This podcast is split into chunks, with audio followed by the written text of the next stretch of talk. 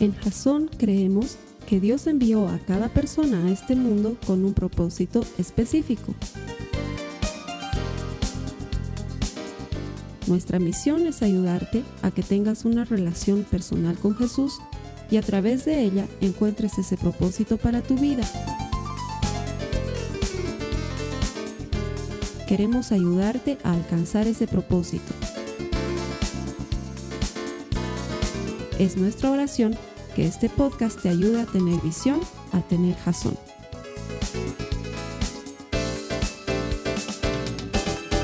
Gracias por conectarte, bienvenido a Jazón. Como todas las semanas, tenemos un servicio especial preparado para ti, con la esperanza, la oración y el anhelo de que encuentres a Dios por medio de la predicación. Estamos seguros de que todo el que encuentra a Dios encuentra vida. Así que hemos preparado todo esto para que te encuentres con la eterna palabra de Dios, que te va a confrontar seguramente, pero te va a ayudar a encontrar el camino. Jesús es el camino, la verdad y la vida. Y cuando encuentras a Jesús, has encontrado vida. Nadie se pierde cuando lo encuentra Él. Nuestra oración es esa y nuestro deseo es que este mensaje sirva para aclarar tu vida y para que te encuentres con el único que es el camino. Bienvenido, gracias por conectarte. A los hermanos, las hermanas que se reúnen aquí con nosotros cada semana, les agradezco el decidir honrar a Dios. Les agradezco estar aquí, sacarse un tiempo de su semana y venir a compartir la palabra de Dios. Esto que hacemos sería imposible sin la presencia de ustedes, pero juntos venimos y hacemos jazón. Nosotros no, no venimos a jazón, nosotros hacemos jazón. Cada que tú vienes, haces jazón con nosotros. Y jazón es solamente una partecita de la iglesia con I mayúscula, esa que quiere encontrarse con el Señor cuando Él regrese, esa que quiere encontrarse y preparar a otros para que nos encontremos con Él. Así que gracias, gracias por acercarte a la iglesia. Te voy a pedir que por favor me ayudes a darle la bienvenida que está, al que está a tu lado, al hermano, la hermana que está a tu lado. Aquí nosotros nos saludamos al estilo jazón, así que nada de bienvenida, sino tienes que darle el saludo, el saludo de la iglesia, que es ese saludo explosivo. Dale la bienvenida a tu hermano. Y si no sabe el saludo explosivo, entonces enseñale el saludo explosivo de Jasón. Ahí para que sepa. Bienvenido Jasón. Gracias. Vamos a comenzar una nueva serie. La semana pasada terminábamos Clama y espero que para todos nosotros haya sido no solamente una serie de esperanza, pero de fe, que nos ayude a acercarnos más a Jesús, a creer en sus promesas, a hacernos acreedores de ellas Espero que esa serie haya servido para eso. Hoy comenzamos una nueva serie más enfocada a la obediencia. Esta serie se llama Yo y mi gran bocota. Y sé que para muchos va a ser una serie muy bien recibida. Es más, yo sé que algunas esposas ahí están codeándole al esposo y diciéndole, esta es tu serie, mi amor.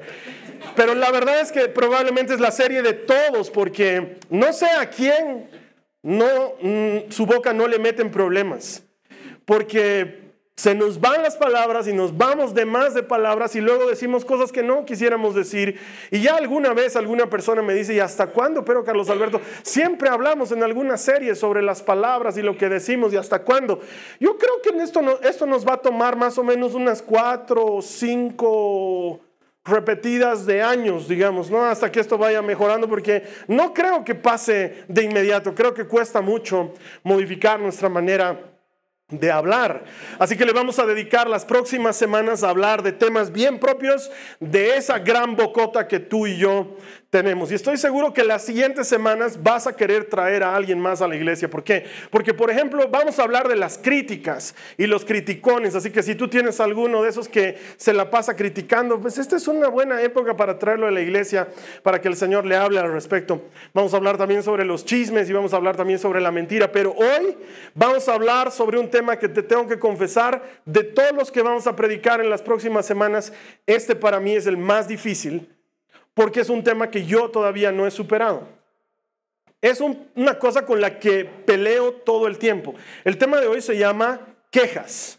Y me he dado cuenta que me quejo de todo es que es horrible, pero no sé si es el alteño que vive en mí, el alto de pie, nunca de rodillas. ¿Has de escuchar eso, no? ve? O si es la ciudad en la que vivimos, si tú no estás familiarizado con La Paz. La Paz es la sede de gobierno de Bolivia y aquí vivimos entre quejas, entre marchas y protestas y huelgas y bloqueos. Entonces como que ya nos hemos acostumbrado. O sea, tú ya sales a la calle sabiendo que vas a tener alguna protesta o alguna marcha por algún lugar. Y no sé si eso culturalmente se nos entra por los poros y nos volvemos unos quejones. Entonces nos quejamos de todo. Y personalmente yo, por eso te digo que para mí va a ser un mensaje bien difícil de predicar. Voy a tener que hacerla de predicador y al mismo tiempo de audiencia porque tengo que ser sincero, es algo que todavía no he superado. Es algo con lo que todavía sigo peleando. Me quejo de muchas cosas. Y te voy a contar un par de cosas de las que me quejo a manera de confesión. La Biblia dice, confiésense sus pecados unos a otros. Esto me vale por confesión delante de ustedes. Entonces, ¿de qué me quejo? Me quejo de la paz. No me gusta la paz, perdón. Yo sé que todos dicen, ah, ciudad maravillosa y los teleféricos y los puentes. Ahora, para ti que estás viendo esto desde el exterior, va, cuando llegas del exterior, esta es una ciudad extraordinaria. Pero yo vivo en ella hace 42 años casi, o sea que ya, ya tuve de La Paz suficiente. Entonces, no me gusta, no me gusta su topografía, no me gusta su clima, no me gustan las cosas que veo en las calles. Entonces, en cuanto pienso en La Paz, empiezo a quejarme y no me doy cuenta, pero se vuelve parte de mi día a día. Entonces, eh, me invitan a dar una charla en el interior y estoy charlando con la gente de otras ciudades y me dicen, ay, ¿cómo está La Paz? Dice que está muy hermosa. Yo les digo, ¿qué va a estar hermosa? Es terrible La Paz, ya ha colapsado, su tráfico es un desastre. No sabe si salir abrigado o salir pelado porque hace frío, hace calor. y no me doy cuenta y estoy envuelto en eso de quejarme y quejarme y quejarme y quejarme. Se vuelve parte de mi vida. Es una de las cosas de las que más me quejo. Y conforme vaya avanzando la prédica, te voy a ir confesando un par más. Pero me doy cuenta que es una cosa que todavía no he superado. Y que no le hace nada bien a mi relación con Jesús. Y que no le hace nada bien a mi testimonio como cristiano delante de otras personas. Y entiendo que para el Señor es un problema.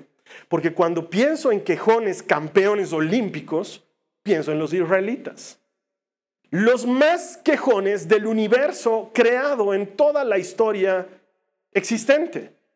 No sé si te acuerdas, pero son estos los que estaban de esclavos en Egipto y luego salieron. Dice que el Señor los alimentaba todos los días con maná, que esto era una especie de, de cereal, de rocío, que caía en las mañanas y que ellos lo podían comer y se quejaban del maná. Entonces el Señor les manda codornices para que coman carne y se quejaban de las codornices, extrañaban las cebollas y los nabos de Egipto. Y dice la palabra de Dios que en todo el tiempo que estuvieron vagando por el desierto, que no es poco, 40 años, sus vestidos nunca envejecieron, pero probablemente se parece a alguno o alguna de las que están aquí presentes hoy, que cuando entran a su closet dicen, no tengo con qué vestirme.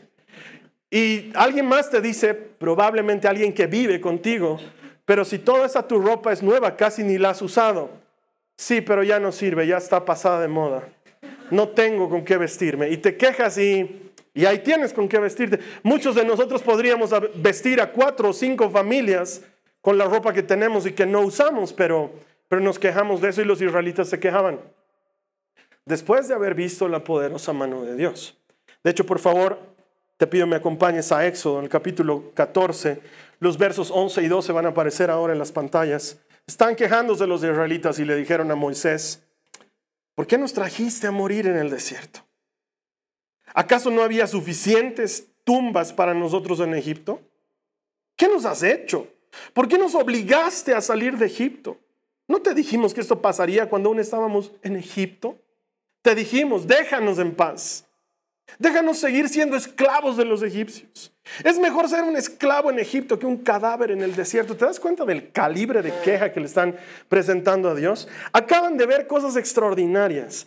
Dios por medio de Moisés hizo unos milagros fantásticos, diez plagas que lo sacan de Egipto, eh, no sé pues, tumores en las vacas, granizo, sangre, oscuridad, cosas espectaculares, pero según ellos Moisés los obligó a salir. ¿Cómo hizo Moisés para obligar a tres millones de almas a salir de ese lugar? Los agarró de la oreja, se inventó una Magnum 42 y les apuntó y les dijo, o salen o los limpio. Ellos salieron porque estaban necesitados de ser libres. Durante 300 años habían vivido bajo la esclavitud de Egipto. Esto es latigazo, esto es obligación, esto es maltrato, esto es todo lo malo que te puedas imaginar y ellos habían vivido durante 300 años así. Se cansaron y quejaron, se quejaron con Dios y le dijeron, ¿hasta cuándo permitirás que suframos de esta manera? Y Dios los libera y ahora se están quejando de ser libres. Era hermoso ser esclavo. ¿Por qué nos sacaste de Egipto? ¡Qué malo eres! Si estábamos tan felices ahí con los latigazos. Si nos encantaba hacer adobes. Era nuestro trabajo favorito. Ahora estamos aquí libres en el desierto. No tenemos nada que hacer. Nos despertamos en la mañana a la hora que queramos. Y nos podemos dormir a la hora que queramos. Y si tenemos ganas de ir a pasear, podemos. ¡Ay, qué horrible! Era hermoso vivir en Egipto. Éramos felices viviendo en Egipto. Y no se daban cuenta que lo que estaban haciendo era ir un poco más allá de quejarse de sus circunstancias. De hecho, Moisés les responde un par de capítulos más adelante. En el capítulo 16, en el verso 8, les dice, ¿qué hemos hecho nosotros? Así es, las quejas de ustedes son contra el Señor, no contra nosotros. Cuando vivimos quejándonos, no nos damos cuenta que lo que estamos haciendo es sacar a Cristo del centro y ponernos a nosotros en el centro. Y cuando nos ponemos a nosotros en el centro, no siempre vamos a estar satisfechos. Vamos a encontrar motivos para quejarnos porque todo gira alrededor nuestro. Algo dentro tuyo siempre va a demandar una satisfacción adicional. Cuando quitamos a Jesús del centro de nuestras vidas y nos ponemos a nosotros en el centro de nuestras vidas, entonces todo va a girar alrededor nuestro y en algún momento nos vamos a sentir insatisfechos. No sé cuál es tu mayor motivo de queja, pero como pastor me toca encontrarme con todo tipo de quejas. Primero la gente viene y me dice, por favor, Carlos Alberto, ora, ora para que el Señor nos dé un hijo. Estamos años tratando de tener hijos, no podemos tener hijos. Ora, oramos. Y luego quieres devolver al hijo no te deja dormir. Yo no sabía que era así este paquete. No sabía que venía con tantos problemas. Se enferma. ¿Sabías que se enferma? Es que ya se enferma demasiado. Es que en cada enfermada se me van 600, 700 bolivianos. Es que antes no tenía plata, pero ahora estoy en la ruina. Es que realmente esto de tener hijos es complicado. ¿Por qué mis hijos no pueden ser como los hijos de la fulana de tal? ¿Te has dado cuenta cómo son sus hijos? Son bien educaditos y bien portaditos. Los míos parecen unos trogloditas. Andan sobre los sillones, comen como cavernícolas, siempre hacen ruidos con la boca. Ah, no lo puedo soportar. Pero querías tener hijos y ahora te estás quejando de tus hijos. Ay, hermano, yo creo que me quedo para vestir santos. Ore por mí para que el Señor me mande el idóneo. Paréntesis, el idóneo no existe. Cierro paréntesis. La hermana se casa. Ay, qué difícil es vivir con un hombre. Ay, que están llenos de mañas. Ay, que tienen olores extraños. Ay, que no lo puedo aguantar. Que habla con la boca llena. Que no saluda a mi madre. Que es un flojo. Sigue jugando con el PlayStation. Querías casarte. Así es. ¿Cómo esperabas que fuera? Ay, quiero otro trabajo, hermano. ¿Sabes qué? Quiero que ore por mí porque yo quiero otro trabajo. Porque el trabajo que tengo estoy sufriendo. Consiguen un trabajo. Ay, no sabes. No sabes lo que hacen en mi trabajo. Desde que llego me hacen trabajar. Ni bien entro ya me están haciendo trabajar. Ay, pobrecito. No, pues oremos al Señor para que te dé un trabajo donde puedas lanear unos 45 minutos antes. No necesites trabajar de entrada. No, Carlos Alberto, es que me hacen quedar hasta más tarde. No te creo. Con razón se llama trabajo. Nos quejamos de muchas cosas. Nos quejamos de nuestra enfermedad. Nos quejamos de las cosas que no tenemos, nos quejamos de las cosas que queremos, nos quejamos del ambiente en el que vivimos, nos quejamos de la gente con la que nos relacionamos, nos quejamos, nos quejamos, nos quejamos porque hemos puesto nuestro ego al centro del universo y todo debería satisfacernos y nada nos satisface. Y ahí es donde comenzamos a cometer el error. Pero Pablo, que es un tipo extraordinario y afortunadamente tan humano como tú y como yo, él hace algo diferente. ¿Sabes cuál era el sueño de Pablo? No era viajar a Disney o casarse en Punta Cana. De hecho, creo que no quería casarse. El hombre sabe. No quería fama, ni fortuna, ni reconocimiento. ¿Sabes cuál era su sueño? Su sueño era viajar a Roma a predicar a Jesucristo. Si había algo que soñaba Pablo era ir a Roma, predicar a Jesucristo, pero Roma era el centro del mundo en su momento. Y él decía, no, ya, ya estuve con Pedro, ya conocí a los discípulos, he sembrado iglesias en todas partes. Lo que realmente quiero hacer es ir a Roma y predicar entre los romanos. Y era su sueño. Y a este hombre, tú sabes, le pasa de todo. Lo golpean varias veces, lo apedrean un par de veces, hasta lo dan por muerto, lo latiguean y le dan varillazos más de tres veces, hasta una serpiente le muerde en la mano. Todo le pasa al hombre. ¿Y sabes cuándo llega a Roma? Llega a Roma cuando los romanos lo están juzgando. Y su sueño se cumple, pero al revés, porque está en Roma prisionero, atado por cadenas 24 horas al día a un soldado romano. Este hombre sí tenía que quejarse. Él podía decir, ¿sabes qué Jesús? Con todo respeto, yo no te pedí ser cristiano. Yo estaba feliz matando cristianos. Si yo no sufría. Hasta hacía dinero de agarrarle sus mantos y sus chamarras mientras ellos apedreaban otros. Yo estaba feliz. Yo, yo no te pedí ser cristiano y encima me traes a ser cristiano para sufrir. Me apedrean, me muerden las serpientes, me botan de las casas, me descuelgan en canastas de las casas de los demás. Señor, yo no pedí esto. Y encima yo quería venir a Roma, pero no me traigas a Roma prisionero. ¿Qué clase de servicio es este? Él podía quejarse, pero él hace algo diferente. Mira lo que dice la palabra de Dios en Filipenses, en el capítulo 2, los versos 14 y 15.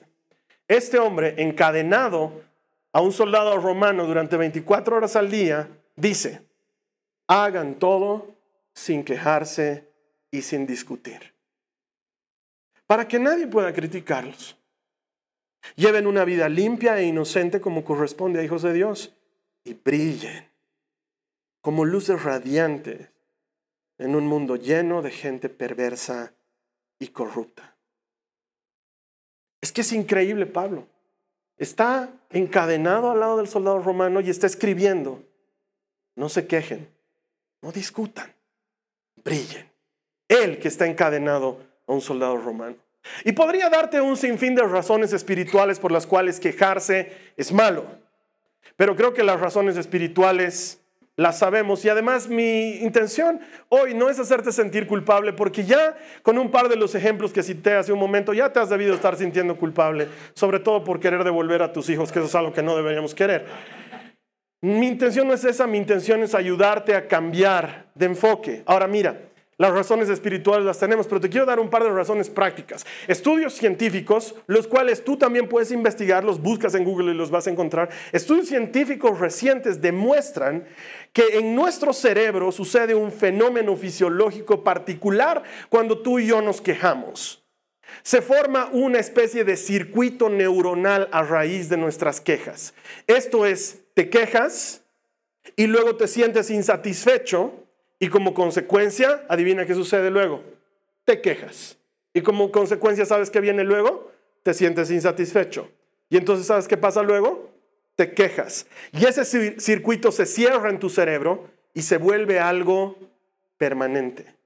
Entonces, tanto más te quejas, tanto más habitual se vuelve en ti tanto más normal se vuelve para ti quejarte de todo lo que tienes alrededor y por ende vives permanentemente insatisfecho porque te estás quejando. Esto no tiene nada que ver con algo espiritual, no tiene nada que ver con algo de esas cosas de lo que dices sucede, lo que no tiene nada que ver con es científico, es te quejas y se encostra en tu cerebro. Se hace un circuito de neuronas que no termina. Queja, insatisfacción, queja, insatisfacción, queja, insatisfacción. Y entonces tiendes a volverte con razón negativo. Entonces por eso pasan cosas como escuchar a las mujeres decir todos los hombres son iguales. Claro, porque se vuelve un circuito. ¿Sabes que Hay hombres diferentes. Y luego la gente dice todos los policías son corruptos. Y pareciera, pero sabes que si vives quejándote de eso, sí se va a volver una realidad en tu cerebro y va a ser muy difícil que encuentres a uno que sea Normal, correcto. ¿Por qué? Porque ya estás predispuesto. Ya estás predispuesto. Anoche estamos saliendo de una reunión familiar y nos detiene un policía. Yo no tomé pues ni siquiera gotero de alcohol, nada. Entonces, estamos por parar y lo primero que dice mi mente, ya este me está queriendo sacar plata. Es lo primero que dice la... Abro la ventanilla, me dice, su licencia, por favor, le paso. Siga adelante, señor. Y yo dentro de mí, ¿por qué no me sacó plata?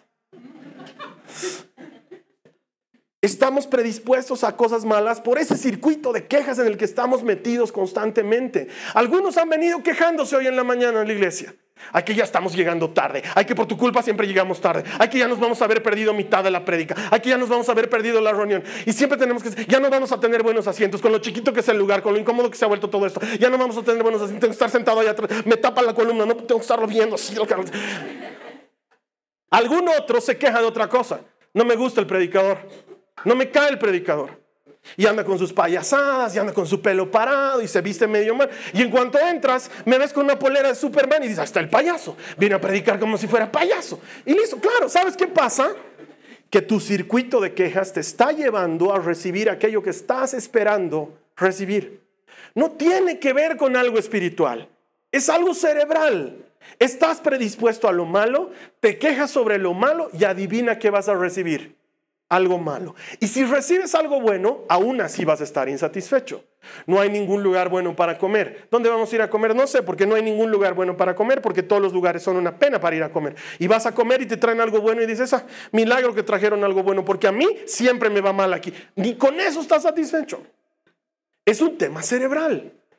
Hemos creado un circuito y no podemos librarnos de él. Y esto sucedió con los israelitas. Quiero que entiendas lo que ha pasado con ellos. Porque uno los mira y dice, ay, ¿qué les pasa a estos israelitas? Todo mal con ellos, ¿no? Que viven quedándose. Sí, son un reflejo de lo que nosotros somos. Pero ¿sabes cuál era su problema? 300 años han sido esclavos. En 300 años, su mente lo único que ha vivido es queja, insatisfacción, queja, insatisfacción. ¿Tú crees que ellos de veras eran felices haciendo adobes con latigazos en la espalda? Imposible, pues. Entonces se quejaban, llegaban a su casa, ¿cómo te fue hoy? Ay, pues nos latiguearon otra vez. ¿Y cuántos adobes hicieron? Pocos, porque hay poco barro y poca paja. O sea, durante 300 años, eso. Salen, son puestos en libertad, pero su mente no. Ellos salieron de Egipto, pero Egipto no salió de su mente y de su corazón. Entonces estaban acostumbrados a quejarse. Era un grupo libre con una mente y un corazón esclava. Y eso es lo que le sucedía en el desierto. Y para muchos de nosotros esa puede ser la realidad. Que Jesús nos ha hecho libres, pero que por dentro seguimos esclavos a algo, atados a algo. Y este es el momento de entender lo que Pablo nos está enseñando. Lo que Pablo te está enseñando es muy práctico. Y lo puedes utilizar hoy mismo si quieres. Lo que Pablo te dice es lo siguiente. Si puedes cambiar tus circunstancias, hazlo. Si puedes cambiar lo que estás viviendo y que es motivo de tus quejas, hazlo. Porque quiero que me entiendas esto, hermano, hermano.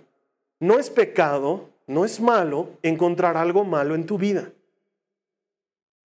Lo malo es encontrar algo malo y en lugar de hacer algo al respecto, solo vivir quejándote. Eso es lo malo. Pero encontrar algo malo en tu vida no está mal. De hecho, Nehemías encontró que los muros de Jerusalén habían caído y en lugar de quejarse sobre los muros caídos, lo que hizo fue reconstruir los muros. Si encuentras algo malo en tu vida y puedes cambiarlo, hazlo. Estás metido en una relación tóxica que no te está beneficiando, termina esa relación.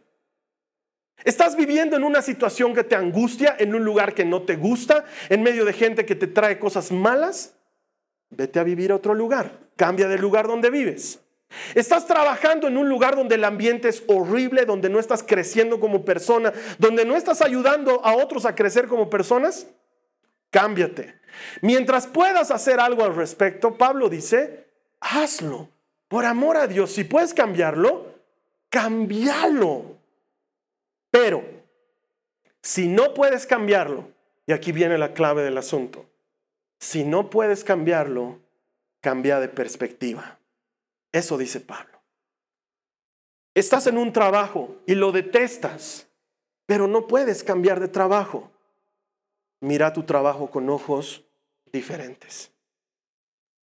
Te has casado con una persona imposible y salir de ese matrimonio no es viable cambia la manera en que ves a tu esposo y a tu matrimonio. Estás viviendo con una enfermedad. Has hecho todo lo que has podido, has seguido todas las instrucciones del médico, has orado en todos los idiomas y la enfermedad sigue ahí. Cambia tu manera de ver la enfermedad. Lo que Pablo dice no es niega tu realidad. No digas, no, no, no, no estoy enfermo, pero ya se te está saliendo el tumor de grande. No, es mi mochila. No, no dice eso. No dice que neguemos la realidad. Dice que la miremos con otra perspectiva. Te quiero contar la historia de la hija de mi pastor. Esta muchachita tiene 21 años, se llama Mandy. Eh, hasta hace poco tiempo era pastora de jóvenes en la iglesia allá en los Estados Unidos y se enfermó de una enfermedad que se llama mononucleosis. No sé si has escuchado esa enfermedad. Es una enfermedad autoinmune bien destructiva y contra la que se puede hacer poco o nada. Y la han tratado por todos los medios. Esta era una chica activa, parte del equipo de alabanza y de las que ministraban. Es increíble. De hecho, la puedes encontrar en internet porque se ha creado una página de YouTube en la que ha decidido aprender a lidiar con su enfermedad.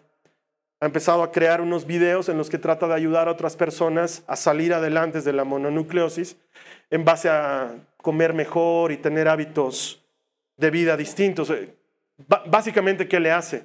Ella está bien un día, pero al día siguiente ni siquiera puede levantarse de su cama por el tremendo esfuerzo físico que le ha significado estar bien el día anterior. O tú la ves hablando por teléfono y media hora más tarde está botada en su cama llorando por el tremendo dolor que tiene a causa de la enfermedad y sus días son así, entonces no puede vivir una vida normal.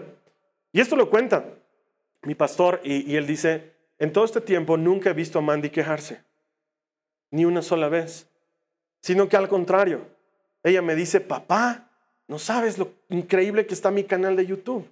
Estoy pudiendo ministrar a miles de personas que habían tenido mononucleosis y que yo no sabía que podía ministrarles a través de unos videos. Entonces les estoy ayudando a salir adelante y lo que pensé que era algo malo en mi vida se ha vuelto algo bueno. Y eso es solo cambiar el enfoque. Es muy difícil creer que algo malo por lo que estás pasando Dios puede utilizarlo para algo bueno, pero si leemos la Biblia, eso es lo que Dios hace. Usa cosas malas y las transforma en cosas buenas. Es el estilo de Dios. Entonces Pablo te dice, haz esto. Si no puedes cambiar tus circunstancias, cambia tu manera de ver tus circunstancias. Y ahí va a comenzar el milagro. Mira lo que dice Filipenses 2, los versos 17 y 18. Dice, sin embargo, me alegraré, aun si tengo que perder la vida derramándola como ofrenda líquida a Dios así como el fiel servicio de ustedes también es una ofrenda a Dios. Y quiero que todos ustedes participen de esta alegría. Claro que sí deberían alegrarse. Y yo, yo me gozaré con ustedes. Mira, Pablo aquí no está hablando de su muerte que probablemente podía ocurrir o no.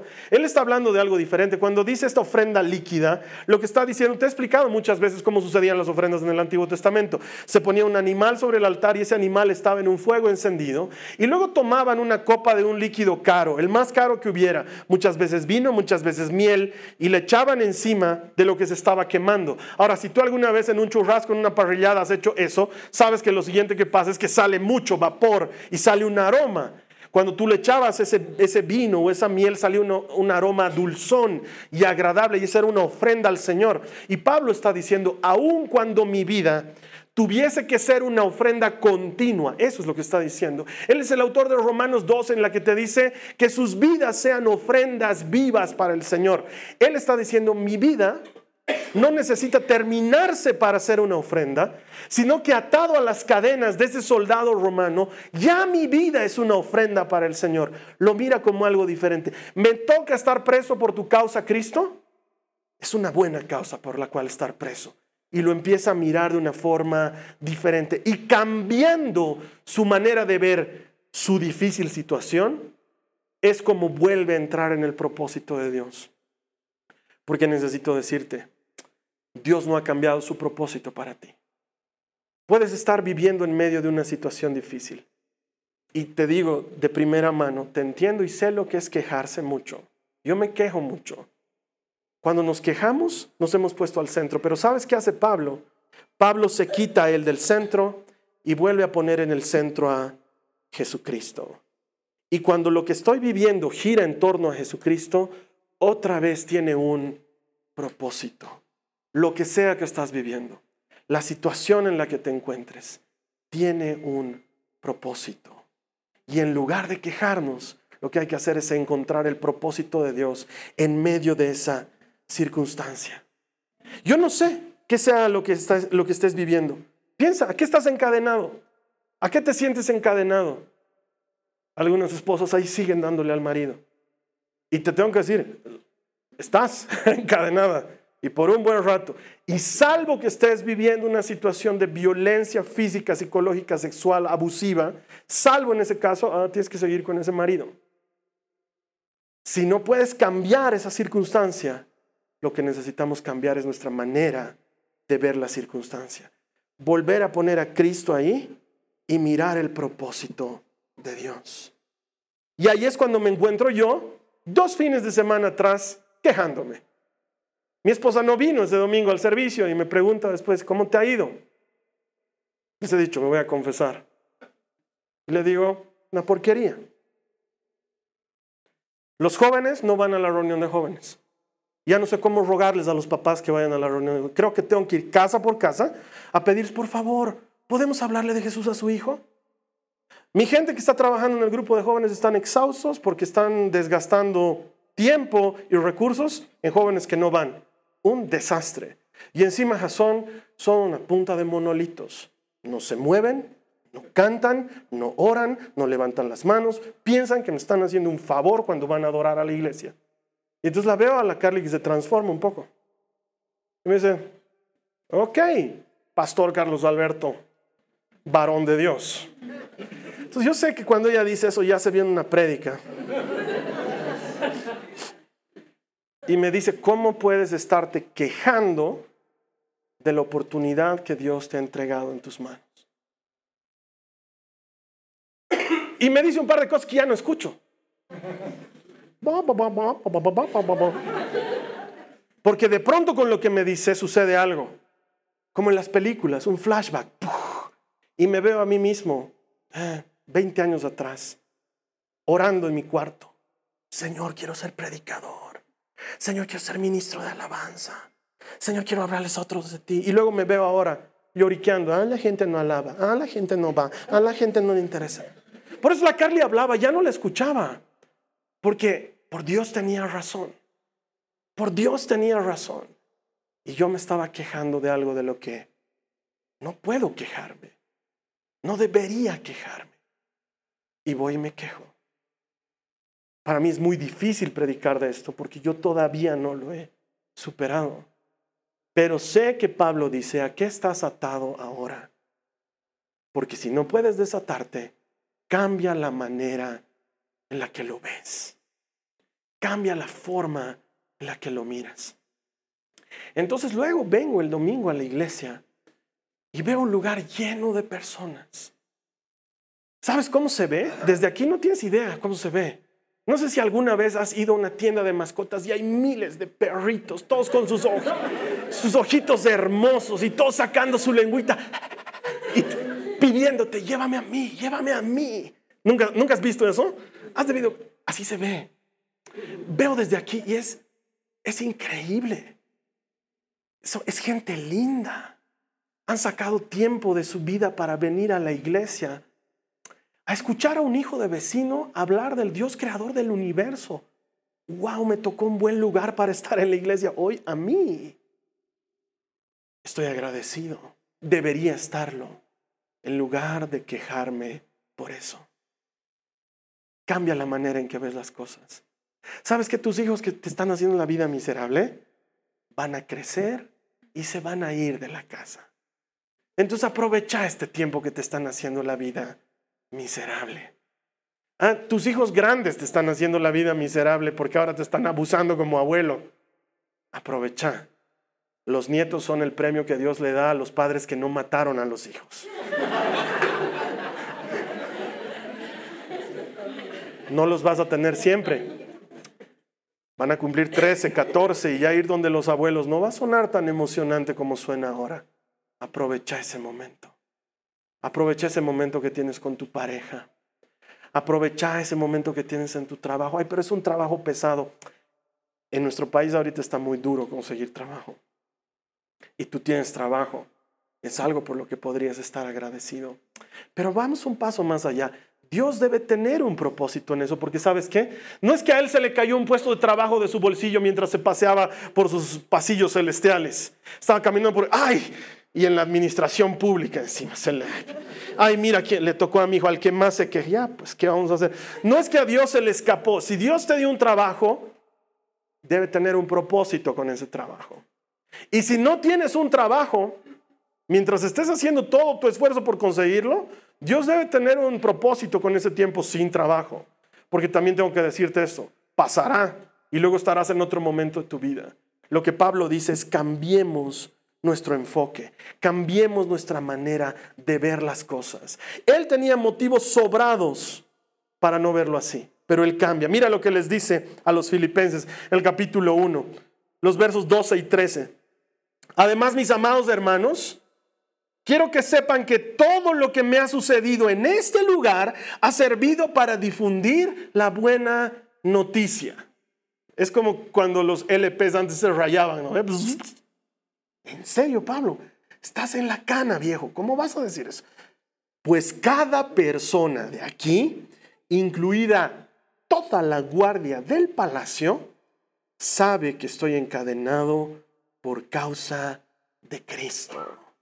Él podía quejarse y decir, yo soñaba con predicar a Roma y ahora aquí en esta cárcel encadenado, ¿cómo voy a predicar? Pero no, Él hace lo que Él aconseja. No puedo cambiar mi circunstancia, pero puedo cambiar mi manera de ver la circunstancia y entonces se le ocurre algo extraordinario. A Él le cambiaban de guardia cada ocho horas. Él tenía que estar amarrado al guardia 24 horas al día, pero cada ocho horas le ponían un nuevo guardia. Entonces Pablo dice, ajá, yo no puedo ir a ningún lado, ¿verdad? No. ¿Y usted, mi amigo, tampoco? Tampoco. ¿Ha escuchado usted hablar de Jesucristo? No, ¿qué es eso? Tome asiento. Tenemos ocho horas. Y empieza a predicarle. Para el momento que él está escribiendo esta carta, todo el pretorio romano ya sabe de Cristo todos, incluidos los mero meros de la Guardia Real, gente a la que ni en sus sueños Pablo hubiera imaginado predicarles. Ahora están ahí clavados ocho horas con él. Y cada que vienen y les toca, imagínate si ya es tercer o cuarto día con Pablo, vienen y cambian. ¿En qué nos quedamos? En lo de los panes y los peces. Y deja que te cuente. Y sigue, y sigue. Tres días más tarde, cuatro días más tarde, ese soldado romano le dice, quiero pedirte, Pablo, ¿puedes orar por mi hijo? Está enfermo en casa. Claro que sí, tráeme su delantal. Vamos a orar por el delantal y se lo vas a poner. Y una semana más tarde, Pablo, ¿puedes orar por mi esposa? Porque te cuento que está pasando por un problema. Claro que sí, puede orar. Y esto que parecía algo malo, se transforma en algo bueno. Y Pablo escribe la carta a los filipenses y les dice, ¿ustedes piensan que el prisionero soy yo? No tienen idea quién es el prisionero. Tengo todo un pretorio de para mí y los estoy evangelizando uno a la vez durante ocho horas cada turno. Y Él cambia su perspectiva. Y es algo que tú y yo podemos hacer. Aun si las cosas no salen como espero. Aun si las cosas no funcionan a mi manera. Señor, no quiero olvidarme de que tú me tienes aquí con un propósito. Aun cuando las cosas no me estén saliendo bien, no me quiero quejar.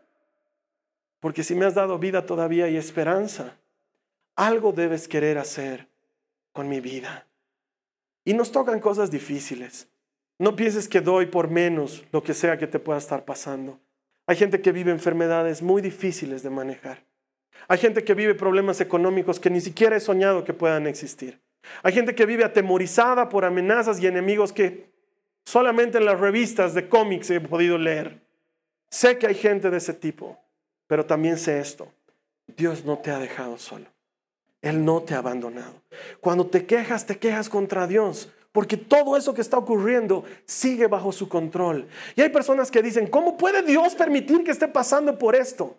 Pero te puedo garantizar una cosa, que cuando lo veas de aquí a un tiempo vas a decir, no me encuentro a mí mismo si no hubiera pasado por ese terrible dolor. Hay dolores que te acercan a la iglesia, hay enfermedades que te acercan a tu comunidad, hay necesidades que te acercan a Jesucristo. Entonces, qué buena la necesidad y qué bueno el dolor y qué buena la enfermedad, porque sin ellos no te hubieras acercado al Señor. No quiero enfermarme, no quiero que te enfermes. Quiero que entiendas que lo que sea por lo que estás pasando no es motivo de quejas. es motivo de recordar qué puede hacer Dios al respecto. Había un enfermo, Jesús lo sanaba. Había uno con hambre, Jesús le daba de comer. Había una viuda y Jesús la traía como parte del grupo. ¿A qué estás amarrado ahora? ¿Cuál es tu cadena? Es un buen momento para quitarte del centro y poner a Cristo en el primer lugar. Y Él va a hacer lo que Él sabe hacer. Termino con esta cita bíblica. David, un tipo que se las ha pasado de todas. Y él sabe lo que es vivir cosas difíciles y también sabe lo que es no quejarse. Mira lo que dice en el Salmo 103, los versos 2 al 5. Que todo lo que soy, alabe al Señor. Presta atención a la siguiente frase. Que nunca olvide todas las cosas buenas que hace por mí. Él perdona todos mis pecados. Ya desde ahí tenemos para agradecerle por la eternidad. Y sana todas mis enfermedades. Me redime de la muerte y me corona de amor y de tiernas misericordias. Colma mi vida de cosas buenas. Mi juventud se renueva como la del águila. ¿Cómo me libro de mi gran bocota? Siendo un poco más agradecido. Solo un poco más. Tenemos cosas de qué quejarnos, pero luego tenemos cosas de qué estar agradecidos. Entonces cierro como comencé. Vivo quejándome de esta ciudad, pero luego me doy cuenta y digo, hoy es una ciudad tranquila. Puedes salir hasta tarde y no te pasa nada. Para los que me están viendo en el exterior, es una ciudad barata.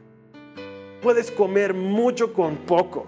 Puedes pasearte toda la ciudad con menos de 10 dólares. Es un lugar increíble. Todo está cerca. No necesitas ir lejos para conseguir las cosas que necesitas. Los que vivimos en la zona sur, no sé, ustedes, yo tres, cuatro meses no salgo de la zona sur porque todo está aquí y no necesito ir a otros lados. Y los teleféricos son increíbles. Y los puentes se ven espectaculares de noche. Y sabes qué? No te hinchas porque como estás en un lugar alto y frío, eso de la hinchazón, eso es tema del oriente. Aquí, aquí no te hinchas. Es que es una maravilla. Y luego te das cuenta y puedes decir, vivo en un buen lugar. Tengo paz. Y puedes estar agradecido. Y por alguna razón el Señor te sigue teniendo en lo que sea que te sigue teniendo. Eso es algo que tú tienes que averiguar con Él. ¿Qué te parece si ahora cerramos nuestros ojos y nos rendimos a Cristo?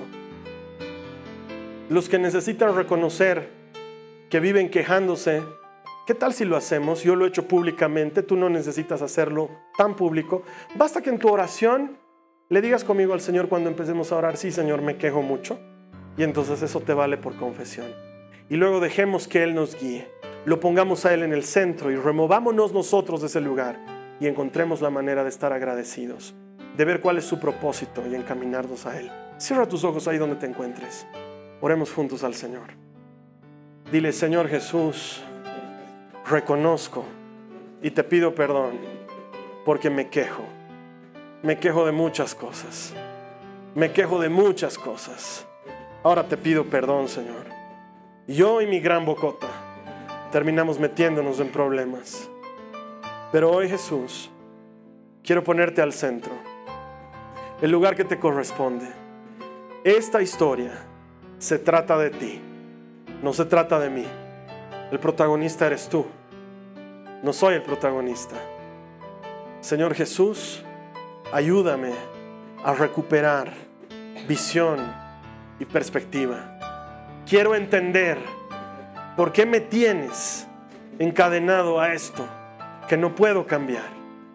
Y en lugar de quejarme, ahora te doy gracias. Te quiero pedir que ahí encuentres un motivo para darle gracias. ¿Qué tal si todos en este momento levantamos nuestras manos al Señor y le damos gracias por algo? Dale gracias por algo al Señor. Estoy seguro que tienes algo para darle gracias. Que se te escuche no es para mí, es para él. Dile, Señor, estoy agradecido y te doy gracias por las cosas con las que me bendices y por lo que día a día permites para mí y por lo que día a día se cruza en mi camino. Gracias, Señor, porque todo esto viene de ti, de tu mano generosa. Te doy gracias por esas cosas malas y difíciles que vivo, porque que sé que también son parte de tu propósito, que están forjando mi carácter y me están ayudando a crecer, a parecerme más a ti, Señor, a encaminarme más hacia tu altura y tu estatura. Te doy gracias. Estoy agradecido contigo, Señor. Transforma ese circuito en mi cabeza. Destrúyelo. Quiero aprender a vivir agradecido. Gracias, Jesús. Gracias, Señor. Amén. Amén. Si tú has hecho esta oración, puedes estar seguro que el Señor ha atendido tu oración. ¿Por qué? No te quejes. Ay, a mí el Señor no me escucha. El Señor escucha, claro que escucha. Él está desesperado porque le hables. Y Él te ha escuchado hoy y Él va a atender tu necesidad. La siguiente semana vamos a seguir hablando de yo y mi gran bocota y los problemas en los que me mete. Pero mientras tanto, ¿qué te parece si me ayudas y le compartes este mensaje a alguien más? alguien que esté necesitando dejar de quejarse. ¿Qué te parece esa idea? Y luego así juntos, esa persona, tú y yo, vamos a celebrar que todo el que encuentra a Dios encuentra vida. Esta ha sido una producción de Jason Cristianos con propósito. Para mayor información sobre nuestra iglesia o sobre el propósito de Dios para tu vida, visita nuestro sitio web www.jason.info. Allí encontrarás muchos recursos para animarte en tu relación con Dios enseñanzas, nuestro blog, prédicas y mucho más. Te lo deletreamos www.jazon.info. También puedes visitarnos en nuestro sitio en Facebook www.facebook.com barra Que Dios te bendiga abundantemente. Muchas gracias.